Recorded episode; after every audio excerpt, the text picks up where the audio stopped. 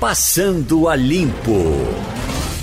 O Passando a Limpo hoje tem Maria Luísa Borges, tem Romualdo de Souza de Brasília e tem Wagner Gomes. Maria Luísa, desde hoje que eu sou massacrado aqui com essa manchete dizendo saiba o que vai mudar na sua vida a partir do 5. A partir do.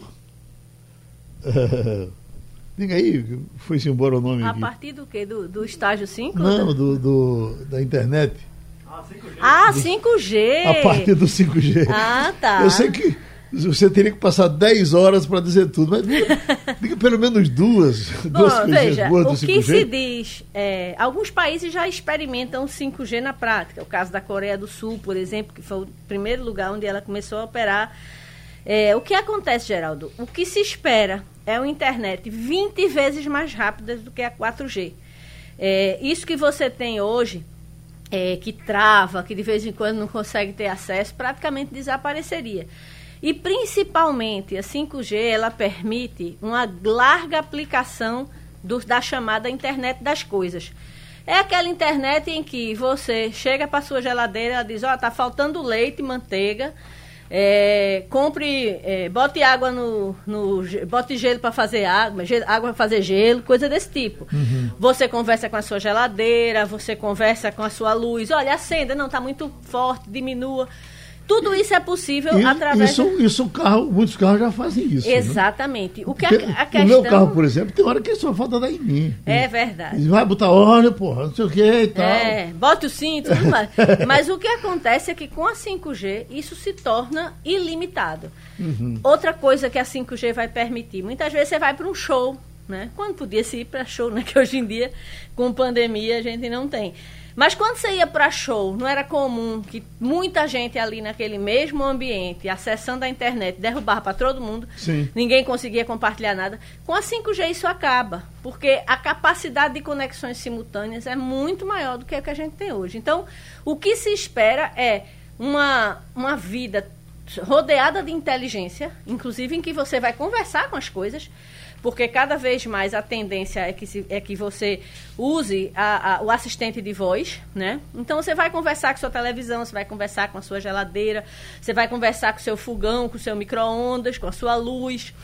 E você vai poder também, simultaneamente com várias pessoas, ter conexões confiáveis, que você hoje não tem, né? Você hoje está sempre sujeito ao sinal e ir embora de uma hora para outra. 5G promete acabar com isso. Eu sei que você quer falar disso, né, Wagner? E- e- e- vão vão terminar fazendo um poeta cantando galope na beira do mar? Rapaz, será que vai ser possível, hein? em Geraldo. É, agora, agora vê só. A gente está acompanhando aí alguns lançamentos de 5G, algumas empresas já apresentando o 5G. Agora é bom que se diga também que o, o 5G que está sendo testado agora é um 5G um tanto meia boca, né? O 5G Peba. mesmo não. É exatamente. Eles estão dando, na verdade, um upgrade na, na internet que a gente tem 4G, entendeu? Dando uma velocidade maior para dar uma sensação de 5G. Mas o 5G não é nada disso que está sendo testado por aqui. O 5G, como Maria Luísa Borges disse, é uma outra banda larga. Imagine, Geraldo, você quando vai lá para o interior que pega a pista duplicada, vamos supor, aquela pista duplicada é o 4G que a gente tem hoje, certo? Agora, imagine uma pista que, no lugar de ser duas faixas, tem 10. Entendeu? Indo para o interior. Então vai ser isso. Então a gente vai ter 10 faixas indo e 10 faixas voltando. Então isso de ficar caindo, de ter atraso, por exemplo, como a gente tem em algumas transmissões aqui pela internet, que tem o famoso delay, que é o atraso, isso praticamente acaba. Agora é bom que se diga o seguinte: no o nosso 4G ainda não chegou a muitas partes do interior do Brasil. O 4G. Né? Então, daqui que chega o 5G de forma, de fato, acessível a grande parte dos brasileiros, meu amigo, Vai levar tempo, viu? Ô Wagner, você lembrou Oi. uma coisa importante. Não é só o aparelho 5G, tem toda uma infraestrutura por trás dele, uma rede nova de antena, uma rede nova de equipamentos. E por baixo, por trás disso aí, como pano de fundo, a briga comercial dos Estados Unidos com a China. Uhum. A China está infinitamente mais adiantada do que os Estados Unidos na corrida pelo 5G.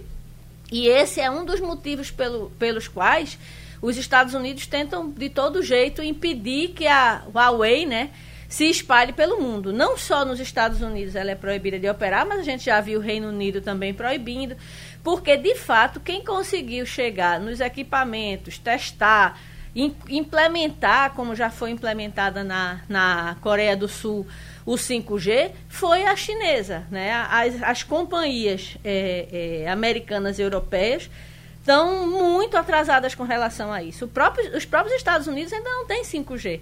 E olhe que lá tem 4G de verdade, por isso que a, a conexão lá é muito melhor do que aqui. Na e você está capital... falando do equipamento de transmissão. Exatamente. Que e sem ainda... ele.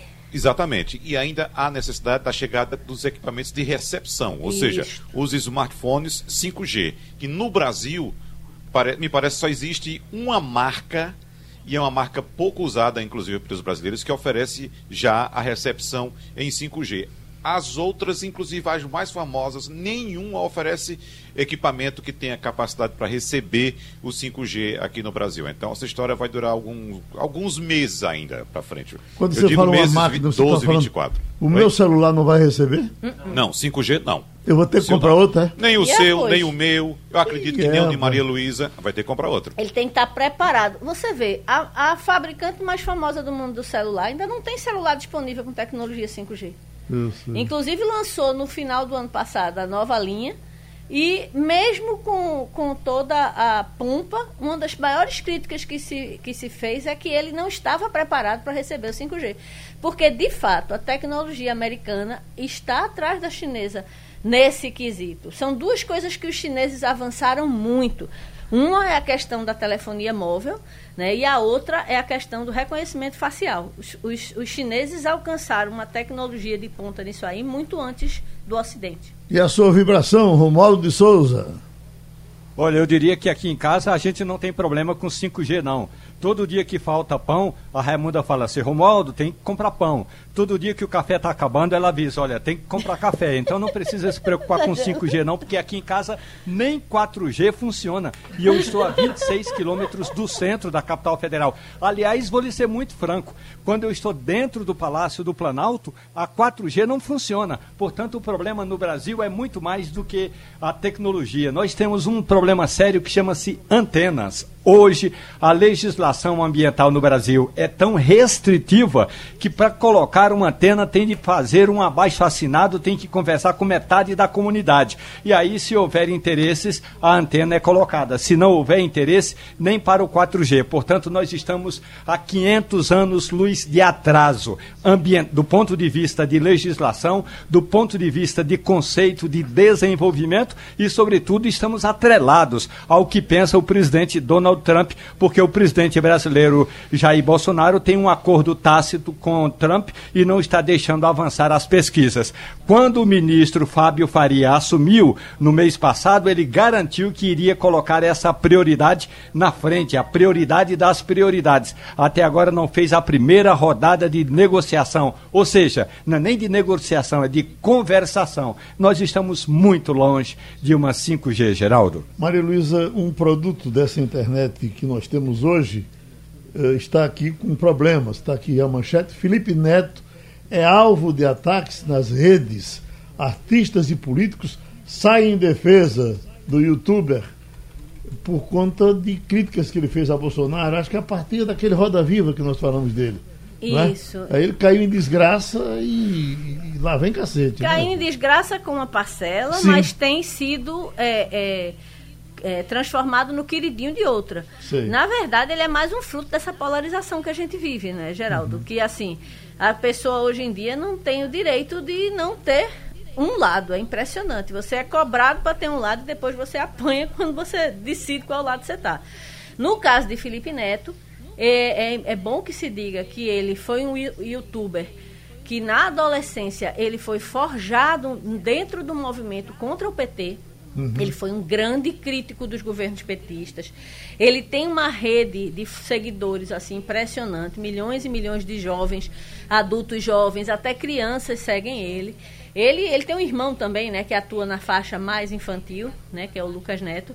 Mas o fato é que Felipe, ele fez todo o seu discurso em cima de uma crítica muito, muito é, contundente do, dos governos petistas, mas quando Bolsonaro chega ao poder, ele, aliás, antes mesmo da, da, da, da eleição, ele começou a fazer uma, uma série de críticas a Bolsonaro, ainda candidato.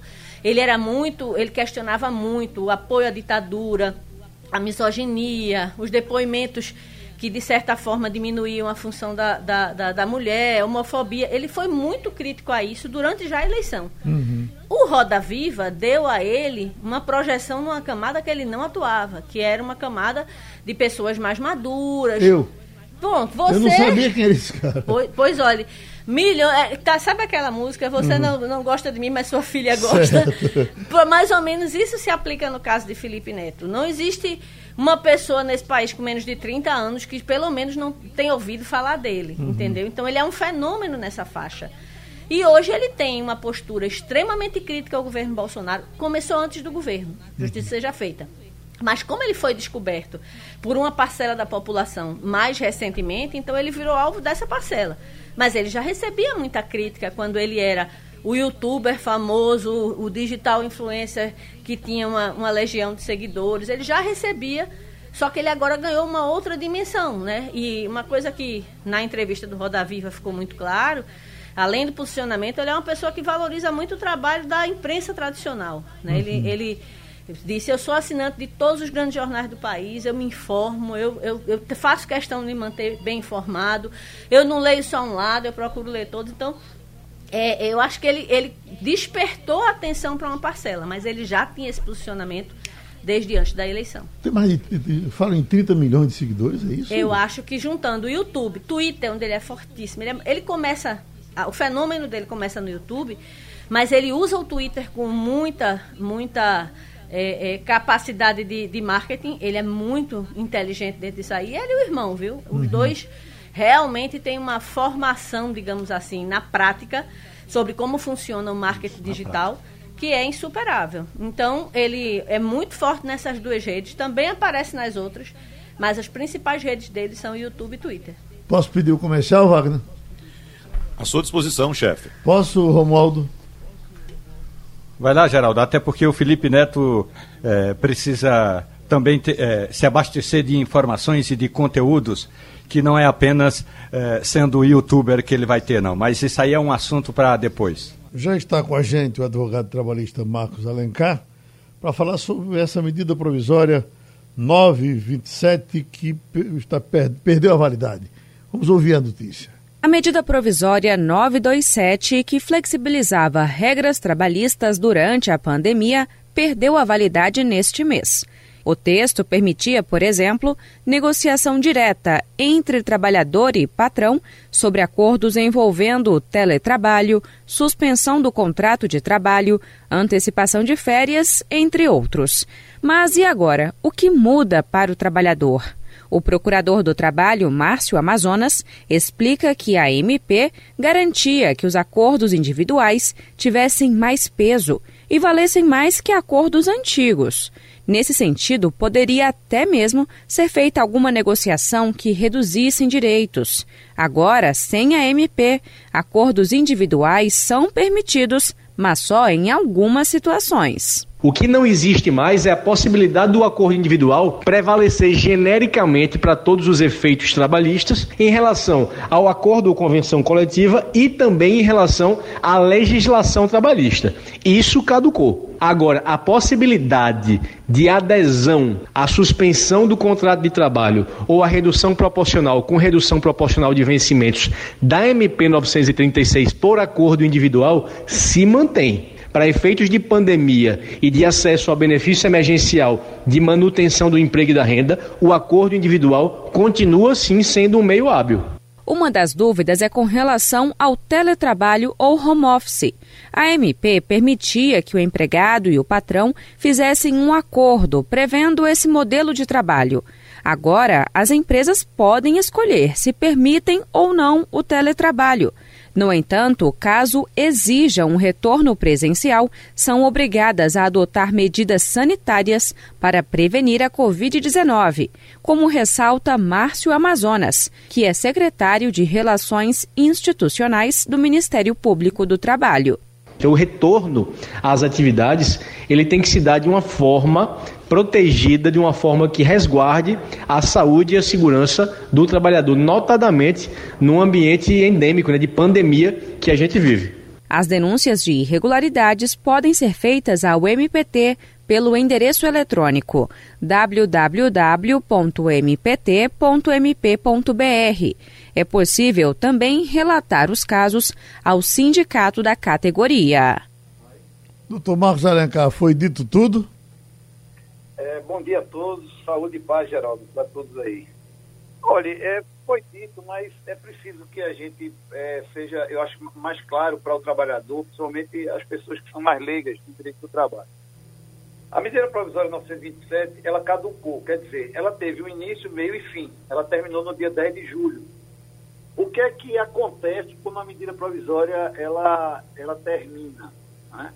Primeira coisa é que o que foi tratado, o que foi pactuado, o que foi assinado, firmado no, na vigência dela tem valor, não perde o valor. E após o seu término, né, poderá o Congresso Nacional fazer um decreto legislativo informando no prazo de 60 dias o que é que vai acontecer com as relações é, de, de trabalho né, que foram mantidas naquele momento. É, essas duas questões que estão sendo mais debatidas, o home office, que é o teletrabalho, e as férias, também é outra questão, a CLT prevê, entendeu? Claramente, por exemplo, tele, é, eu estou falando teletrabalho porque é o termo técnico. Se alguém for procurar na CLT, colocar lá no Google CLT Planalto, coloca na busca teletrabalho, porque home office não existe essa expressão na CLT. Teletrabalho Está lá é, o capítulo 2, artigo 75 para frente. Tem uma série de regras. O que é que a medida provisória fazia de diferente? Ela dizia que o empregador poderia alterar o contrato de forma imediata, em 48 horas. Ele comunicava o empregado, não precisava nenhum termo aditivo ao contrato de trabalho, era uma coisa mais informal por conta da urgência da pandemia. A mesma coisa com relação às férias, geral. O empregador, ele podia, 48 horas, por decisão dele, empregador, avisar o empregado que ele ia entrar de férias, até de períodos de férias incompletos. A pessoa trabalhando há seis meses só numa empresa poderia entrar de férias de forma imediata. E essas antecipações de férias poderiam acontecer de formas é, consequentes. Com mais um detalhe, pagar, pagaria as férias no final dos 30 dias, só o valor equivalente ao salário e um terço de férias no final do ano, junto com o décimo terceiro. Então, basicamente, o que a, a medida provisória 927 é, fez foi isso. E com o fim dela, volta a aplicar a CLT. Ah, mas as férias que me foram concedidas lá no decorrer da medida provisória, está valendo, porque é, o que vale é a origem do ato.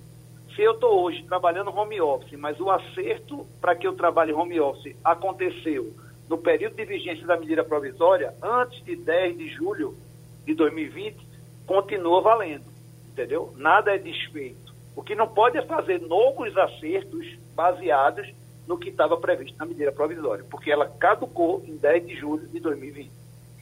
O Romualdo, se fala em, em, em depois que caduca assim, desaparece?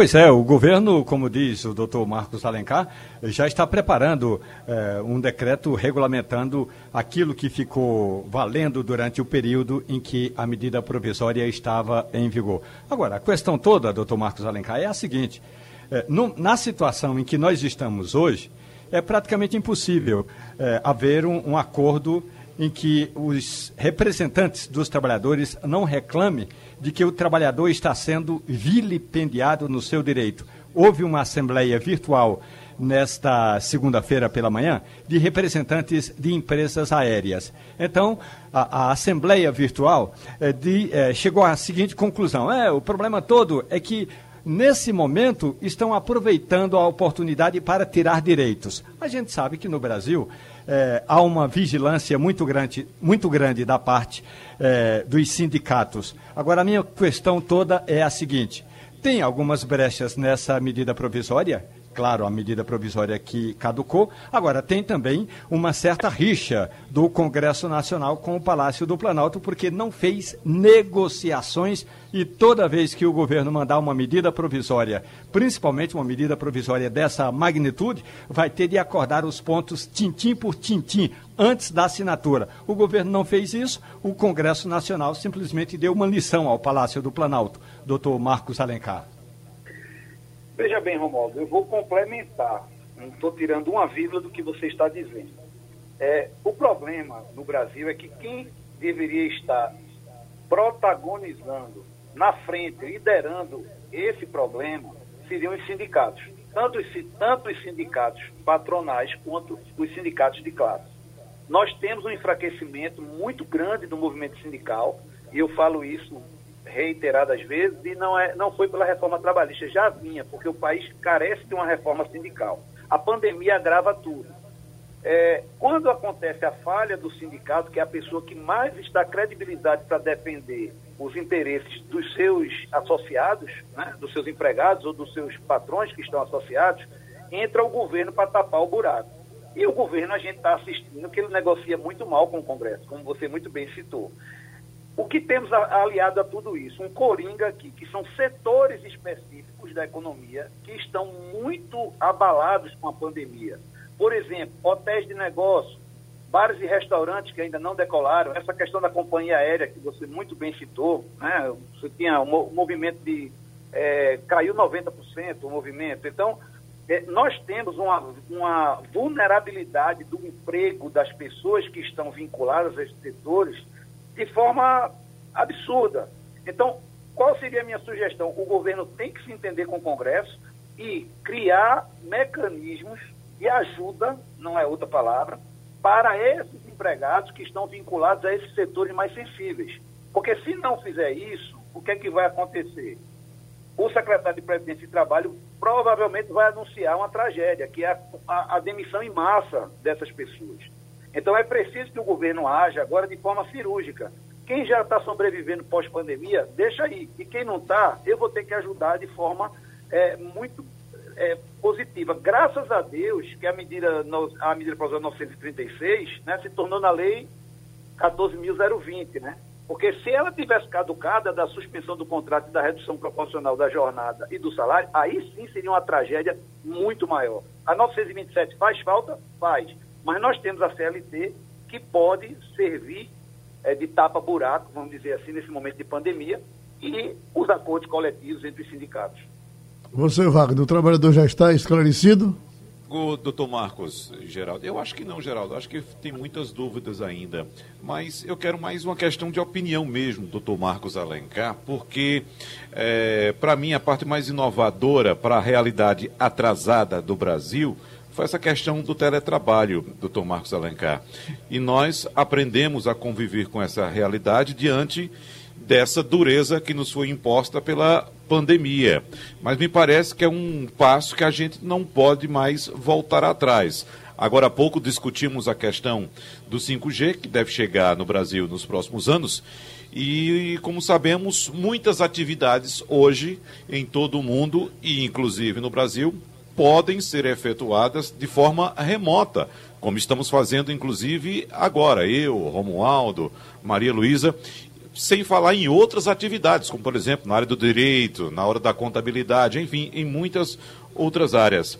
O senhor vê possibilidade da gente dar um passo atrás, recuar nessa questão do teletrabalho, sem levar em consideração os contratos que foram firmados durante a pandemia, doutor Marcos?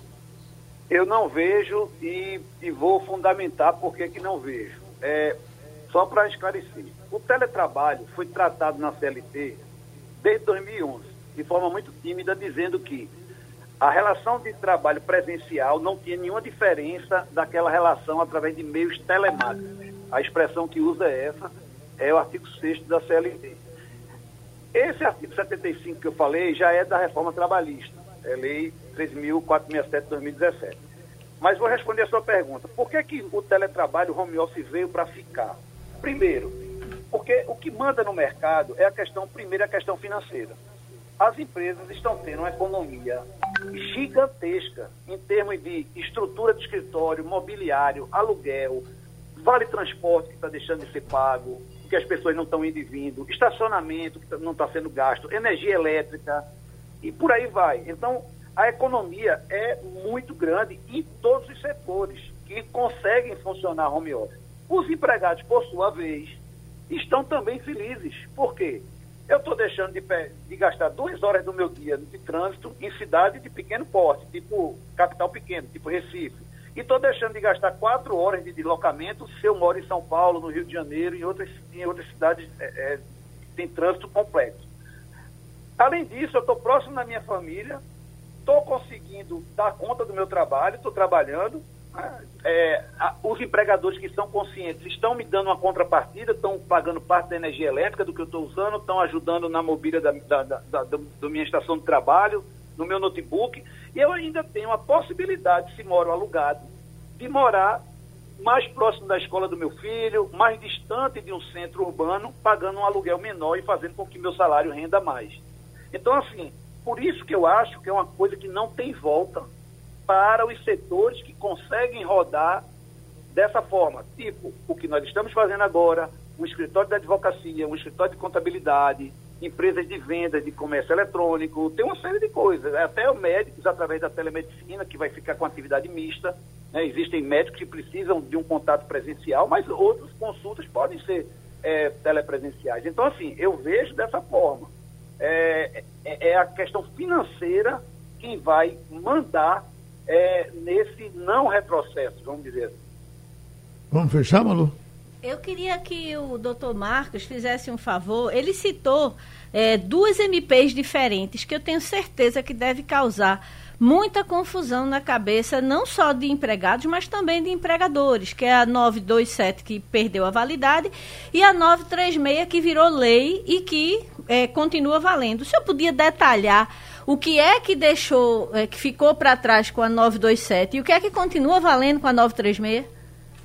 Vamos lá, a 927, eu vou falar em linhas gerais que é, é mais fácil para que as pessoas entendam. A 927 foi a primeira, a primeira medida, a 927. Ela veio com uma solução absurda do governo, dizendo que a pessoa podia passar quatro meses em casa e o empregador não pagar salário nenhum. Suspender o contrato e pronto. Ela foi publicada num domingo, na segunda-feira o, o, presidente Bolsonaro fez um Twitter e disse que isso ia ser cancelado e foi. E a 927, ela passou a existir só principalmente em relação a isso que a gente falou aqui. Teletrabalho, a questão das férias, a questão do banco de horas que você pode ficar em casa e o empregador se creditava nas horas para ter até 18 meses de, é, de compensação. E tinha uma questão também do Fundo de Garantia. Já a medida provisória 936-20, que ela não existe mais, porque ela foi convertida em lei, né? Primeiro teve um, teve um projeto de lei 15 barra, barra 20, depois se tornou na lei 14020 de 2020. Então, a medida provisória 936, que é a, é a segunda, é a que trata de a suspensão do contrato de trabalho com a contrapartida por parte do governo, que muita gente fez isso, e também a possibilidade de redução proporcional da jornada de trabalho e do salário, que também muita gente fez, e que o governo agora teve uma chancela do Congresso Nacional com essa lei 14.020 de poder, através de decreto, fazer isso até o final do ano de 2020, até o dia 31. Tanto que existe um decreto do governo que ele editou, agora recente, aumentando essa possibilidade de suspensão do contrato e de redução de jornada até 120 dias. Né? Antes era só 60 e 90. Então, basicamente é isso. O que a, a medida 936 é redução de jornada de salário proporcional e a questão da suspensão do contrato, que o empregado fica em casa, mas não deixa de receber o salário dele. Está valendo. Então, quem teve jornada reduzida, quem teve é, suspensão de contrato e está recebendo auxílio do governo, todas essas pessoas, nada disso foi afetado com a não, MP que caducou. Não foi afetado porque se trata da medida provisória 936 e que se tornou a lei 14, é, 14.020 de 2020. Né? Basicamente, a lei 14.020 é, é toda medida provisória, tem, um, tem alguns vetos, mas é tratando isso aí, basicamente, que você está falando, e permitindo que o governo não precise mais ir ao Congresso, que através de decreto ele possa, é, através de decreto legislativo, ele possa estender né, os efeitos desses benefícios que você acabou de falar. Suspensão Pronto. do contrato de trabalho e redução da jornada. A gente teve mais uma contribuição do doutor Marcos Alencar no Passando a Limpo. Deixa eu atender aqui a Sandra, que ela diz, é, por favor, alguém tem como me dizer onde é que eu encontro o livro de Geraldo? Já procurei onde ele disse que tinha, não tem encanto nenhum. Posso ir na editora. Ô, ô, ô Sandra, teve uma confusão com a editora e o livro e, e, e o, o escritor? Mas o Jornal do Comércio está vendendo o livro. Deixa eu perguntar aqui a Maria Luísa, se você me perguntar como tá, é que você pode, eu posso comprar o livro aí agora? Eu não sei como é que vende. Como é que uhum. faz aqui no é, jornal, Malu? Dá uma ligada para o setor de atendimento ao assinante, uhum. é, que você faz a, a, a, compra do livro. É 3413-6100.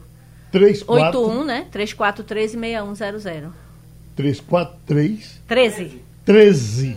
É que o Maria Luísa está de máscara. Ah, eu 3413-6100. Perfeito. 3413-6100. Lembrando Pronto, que é 081, porque eu não sei se ela está no Pernambuco. Ela está em Recife. Ah, está no Recife. Perfeito. Pronto, amiga, muito obrigado. Uma coisa que chama a atenção da, da forma mais negativa possível, nós apresentamos hoje aqui na primeira página um depoimento do doutor Dimas Covas, virologista, cientista do Butantan, a vacina do Butantan, uma das mais adiantadas, ela precisa simplesmente de ser empurrada para que a gente, de princípio, comece a sair desse inferno em que nós estamos. E ele diz que está havendo já uma onda, e também pela mídia social, de pessoas que dizem, não, não vamos, vamos boicotar essa vacina do Butantan, porque ela está ligada à China e a China foi que fez o vírus, a China é que está acabando com o mundo e a China é comunista. Imagine só. Escute o doutor Dimas Covas. É triste que um, uma guerra, uma guerra surda, suja, né, atinja essa questão da vacina. Quer dizer, o Brasil hoje, ele tem a esperança do mundo. Dizer, essa vacina que nós estamos fazendo em associação com os chineses é a vacina mais adiantada em termos temporais, é a que pode ser introduzida mais rapidamente. Né? E veja, e aí uma parte da população fica criando ah, fake news, fica desacreditando o trabalho de cientistas brasileiros, de nós que dedicamos a nossa vida a isso. É muito triste, quer dizer, essa vacina, se ela vir rapidamente, ela vai ser em benefício de todos nós, né? seja da direita, da esquerda, seja do centro. Né? Então é muito triste observar né, essa polarização, inclusive em cima de uma vacina. Nós vemos aí nas redes subterrâneas né, esses comentários que não acrescentam nada, inclusive de figuras importantes, né, dizendo que jamais se submeterão ao teste, que o Brasil está sendo usado como cobaia. Absolutamente bobagem, bobagem em cima de bobagem. Quer dizer, nós estamos querendo uma vacina que seja efetiva, que proteja a nossa população e que seja rapidamente. É, nós não podemos também ficar aguardando isso. E o Brasil saiu na frente, está dando uma lição através do Instituto Butantan do governo do Estado, está dando uma lição para o mundo. É, nós estávamos esquecidos em relação à vacina. Agora nós estamos na frente. Não é de lascar, Romualdo? Ah, o Brasil está resumido a essas questões aí. Eu lamento profundamente que no fim de semana, quando é, saiu um artigo em um jornal de São Paulo exatamente sobre essa essa vacina, Geraldo, os comentários, a maioria dos comentários eram nessa linha, de gente que não sabe nem qual é, o que é, o que é o, o, o, o Butantan? A, a, pesquisa que está sendo feita pelo Butantan. E aí fica dizendo, não, mas o Butantan não sei o quê, mas estão associados à China, estão associados ao comunismo. Esses foram os comentários no fim de semana nas redes sociais em torno dessa vacina. O que falta, na verdade, no Brasil é uma autoridade, e aí não é uma autoridade militar, não, é uma autoridade científica, comandando o importante Ministério da Saúde. Para ele ir nas redes de rádio e televisão, convoca a rede de rádio e televisão, não o ministro Pazuello, que esse não, ele não tem essa capacidade, mas uma autoridade científica convocar a, a, a cadeia de rádio e televisão e dizer o seguinte: olha, está sendo feita uma pesquisa importante no Instituto Butantan, nós precisamos de pessoas para fazer o teste e o trabalho é fundamental. Então é isso que basta. O problema é que a gente fica, de um lado, lado alguém dizendo que usou esse ou aquele tipo de medicamento, do outro vem o Tribunal de Contas da União dizendo que nós temos medicamento em estoque suficiente para enfrentar 15 mil pandemias, porque tem medicamento que não acaba mais, e uma terceira corrente que é a seguinte: tem muita gente, Geraldo, no interior do Brasil que precisa da cloroquina, não para a pandemia do coronavírus, mas para outros males e que não está conseguindo receber o medicamento. Então o Brasil é dessas, é dessas contradições, nesses contrastes, Geraldo. Maria Luísa estava aqui conversando, a gente estava conversando aqui que o, o Butantan está na nossa cabeça. Acho que desde a carta de ABC, não é? Exato. Eu acho que ele.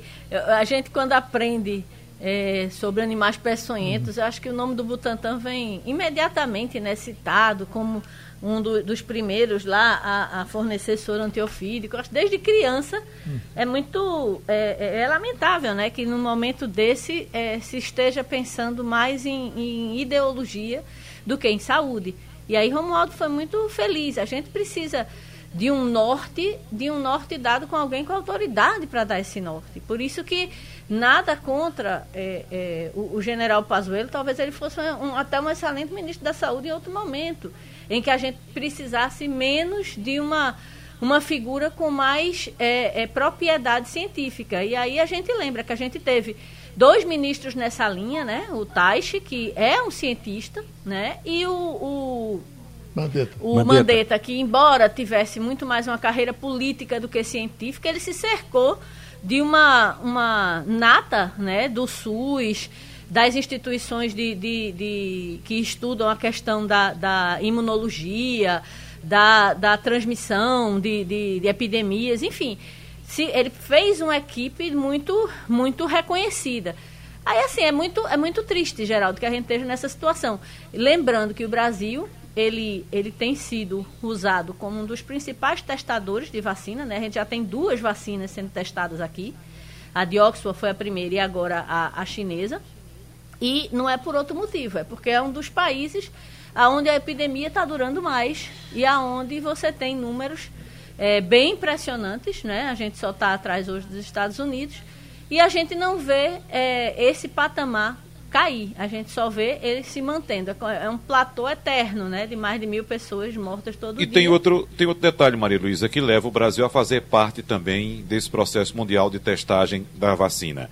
Neste planeta ao qual habitamos, na parte de baixo dele, ou seja, no hemisfério sul, só existem dois países com alta capacidade para produção de vacinas. Um é a Austrália, o outro é o nosso. E nesse nosso país existem duas instituições com alta capacidade de produção de vacina. Felizmente, as duas públicas, que são Instituto Butantan e Fundação Oswaldo Cruz. Então, é, é preciso que o governo brasileiro, Ministério da Saúde, concentre esforços, gastos, dedicação, estudos na produção de vacina. O Brasil vem perdendo tempo, dinheiro e energia discutindo uma coisa inócua, já comprovadamente ineficaz contra o coronavírus, que é a cloroquina, quando, na verdade, deveria investir tudo, todos os esforços para munir o Instituto Butantan,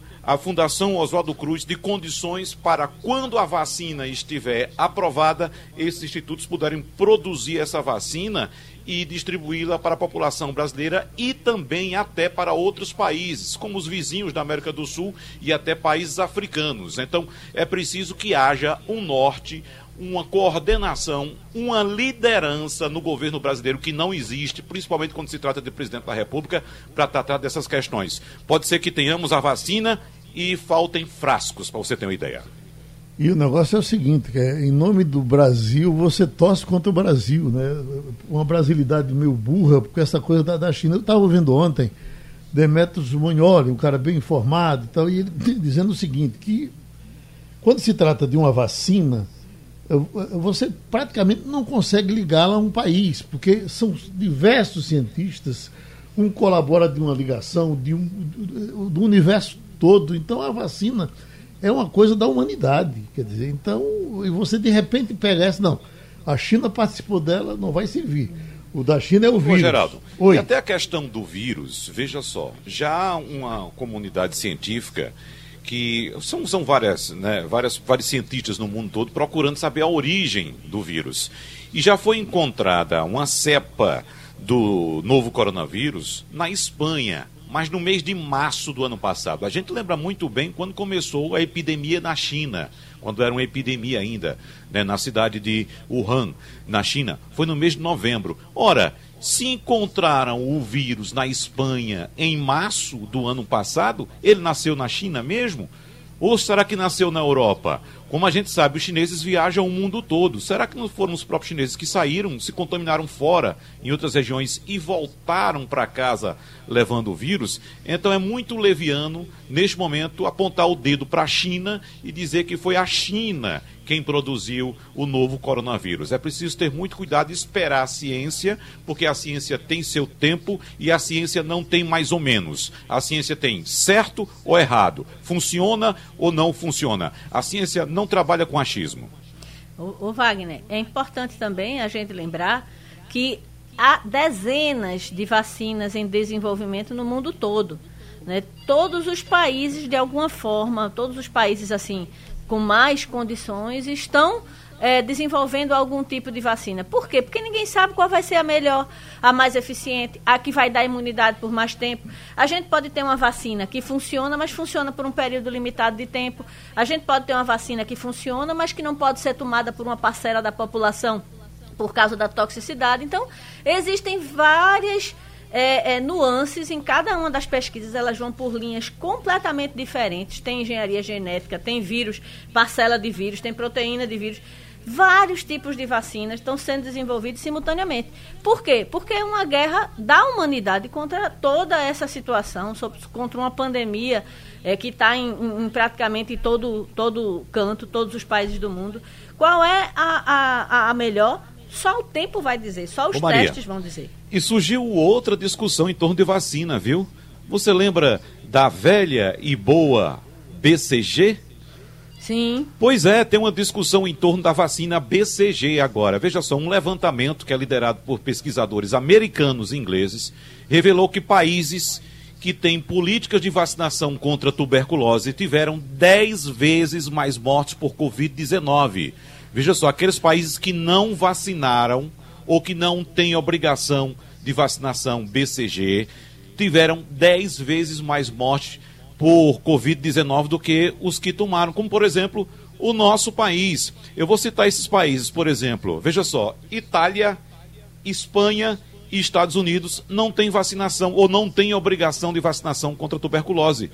Veja só a, a, o, o, tamanho da tragédia nesses países. Agora, vamos pegar. Esse estudo é bem interessante porque tem, traz dados que a gente é, é, é obrigado a, a, a raciocinar, a refletir. Veja só, havia aquela discussão: olha, as crianças são menos afetadas pelo coronavírus, não é? Bom, as crianças tomam a BCG exatamente quando ao nascerem, né? Então, uh, existe esse estudo bastante avançado no Brasil, também está na terceira fase, que pode levar a vacina BCG também para esse rol de vacinação contra o coronavírus, de proteção contra o coronavírus. Então, os cientistas descobriram que, por exemplo, nos países que têm a vacinação BCG contra a tuberculose, o índice de letalidade é de 35, 36 a, a, pessoas por 100 mil habitantes Enquanto, aliás, por um milhão de habitantes. Enquanto nos países que não têm a vacinação, esse índice sobe para 358 por cada milhão de pessoas. Então, outro país também que tem uma vacinação muito maciça de BCG e tem um índice muito baixo de mortalidade por Covid-19 é o Japão. Então, veja que há também uma discussão muito racional nesse sentido, mas é claro, é pesquisa, não adianta ninguém correr agora no posto de saúde da esquina e pedir uma vacina BCG. Também não é para mandar as crianças para a escola porque foram vacinadas com a BCG agora, porque isso ainda é um estudo. Então é preciso ter muita calma, esperar que os estudos sejam concluídos, inclusive, é, se por acaso ele for adiante mostrar de fato que tem eficácia, por exemplo, as crianças têm uma vacinação ao nascer e têm uma proteção muito forte até os 5 anos de idade. De depois essa proteção tende a cair um pouco. Isso pode explicar muita coisa. Eu achei esse estudo bastante interessante, viu, Maria? A próxima eleição vai ser de prefeitos e vereadores. Estamos com o procurador eleitoral Wellington Saraiva e estão dizendo, doutor Saraiva, que pelo interior, onde fica mais difícil que as coisas sejam vistas, uh, está cheio de, de, de candidato uh, jogando as campanhas na internet, uh, começando a campanha se, se, se, dizendo candidato a prefeito, candidato a, a, vereador.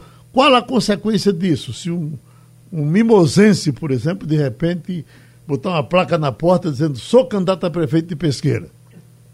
Bom dia, Geraldo. Bom dia. Bom dia à sua equipe da rádio. Bom dia a todos e todas as ouvintes. É, é um prazer estar aqui de novo. É, veja, a, a, eleição foi adiada, né, como todo mundo sabe, por, em razão da pandemia da Covid-19. É, houve uma emenda constitucional que fez esse adiamento e colocou o primeiro turno das eleições no dia 15 de novembro. Essa mesma emenda é, estabeleceu que a propaganda eleitoral, inclusive na internet, só pode ser realizada após o dia 27 de setembro. Então, propaganda eleitoral é, de forma correta, de forma legal, só pode acontecer após o dia 27 de setembro, inclusive na internet. Até lá, até esse período, nós temos o que é conhecido como pré-campanha. É um período que, no qual a propaganda é proibida exatamente porque a legislação estabelece uma data de início. Nesse período, porém, é possível realizar algumas atividades políticas. as pessoas continuam com sua liberdade de expressão, é, com sua liberdade de pensamento, mas com limitações que a própria lei estabelece.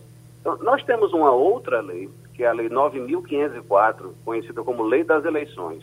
É, essa lei é muito importante é, para quem tiver interesse em conhecer como é que as eleições ocorrem, seria importante ler e dar uma olhada nessa lei, como eu disse, a Lei 9.504. Essa lei tem um artigo que estabelece atos que podem ser realizados no período de pré-campanha e que são atos legais desde que as pessoas não façam pedido explícito de voto. Então, mesmo agora, no período de pré-campanha, algumas atividades, algumas iniciativas podem ser feitas pelas pessoas interessadas, pelos pré-candidatos e pré-candidatas, desde que eles não façam pedido explícito de votos. Isso está no artigo 36A dessa lei que eu disse. Eu estou citando esses números porque pode ser que alguma pessoa queira pesquisar e aí facilita. O artigo 36A da Lei 9.504. Então, entre essas atividades é, permitidas pela lei, está a, o fato de a pessoa se anunciar como pré-candidato.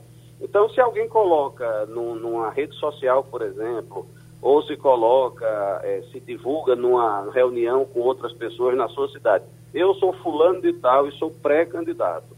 Eu sou fulana de tal e quero concorrer nas eleições de 2020. Se a pessoa diz somente isso, não há nenhum problema, porque o anúncio da pré-candidatura é autorizado por essa lei. Então, a lei, é, esse artigo 36A que eu mencionei, permite, por exemplo, a participação das pessoas que são filiadas a partidos ou pré-candidatos e pré-candidatas em entrevistas, programas, encontros, debates, seja no rádio, na televisão ou na internet. As pessoas podem, isso está expressamente autorizado na lei, as pessoas podem, inclusive, é, expor sua plataforma, expor seu projeto político, é, desde que não façam pedido de voto. Então, essa é mais ou menos assim a regra geral para a participação. Agora. O, o, doutor, se, eu, se, eu, se eu, por exemplo, pego, boto um, um adesivo no meu carro dizendo voto em Wagner Gomes para prefeito de Arco Verde. Tem alguma consequência para ele? É, em princípio, não, porque a pessoa não está pedindo o voto, ela está declarando o voto. É, o que não pode é essa, o próprio pré-candidato... Mas, mas, mas, aí poderia ser uma coisa simulada. Wagner poderia me dar o adesivo, bota no teu carro. Sim, aí, aí nós temos um outro problema. Você toca num, num aspecto importante, uhum. Geraldo. É, ah, esse artigo 36A que eu mencionei permite uma série de atos, como eu disse, como debates, encontros, etc., mas não permite propaganda eleitoral, nem permite, em geral, gastos com essa pré-campanha. a, a, a legislação eleitoral tem normas rigorosas, normas muito detalhadas sobre a prestação de contas das campanhas. Então, isso é até uma coisa para a qual os pré-candidatos e candidatos, quando se tornarem candidatos e candidatas, devem estar muito atentos.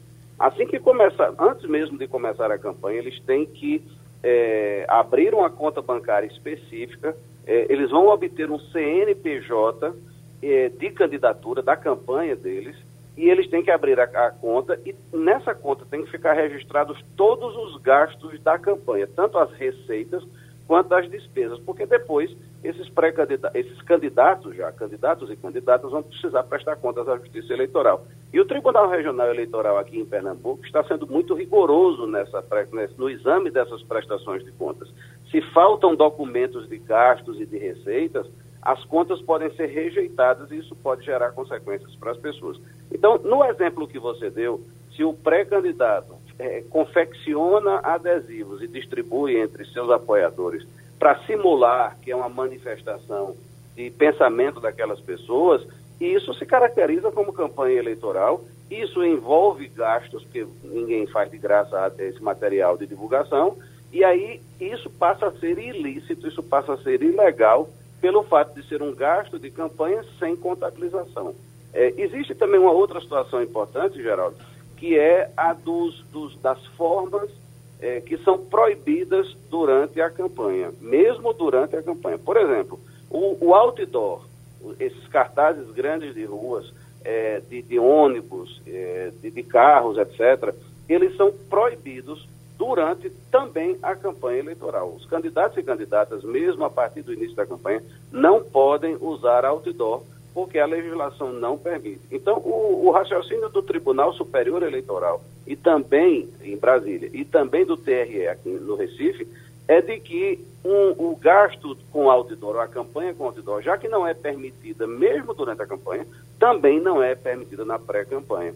Então, esse tipo de situação é, pode gerar consequências como aplicação de multa, é, e dependendo do caso, se o, o, Ministério Público Eleitoral verificar que o futuro candidato ou candidata fez gastos é, excessivos durante a pré-campanha ou durante a própria campanha, isso pode caracterizar abuso de poder político e, consequentemente, a, a candidatura depois é, poderá ser cassada. Mesmo que a pessoa seja eleita, ela poderá ter a candidatura cassada. Romualdo de Souza. Procurador, muito bom dia para o senhor.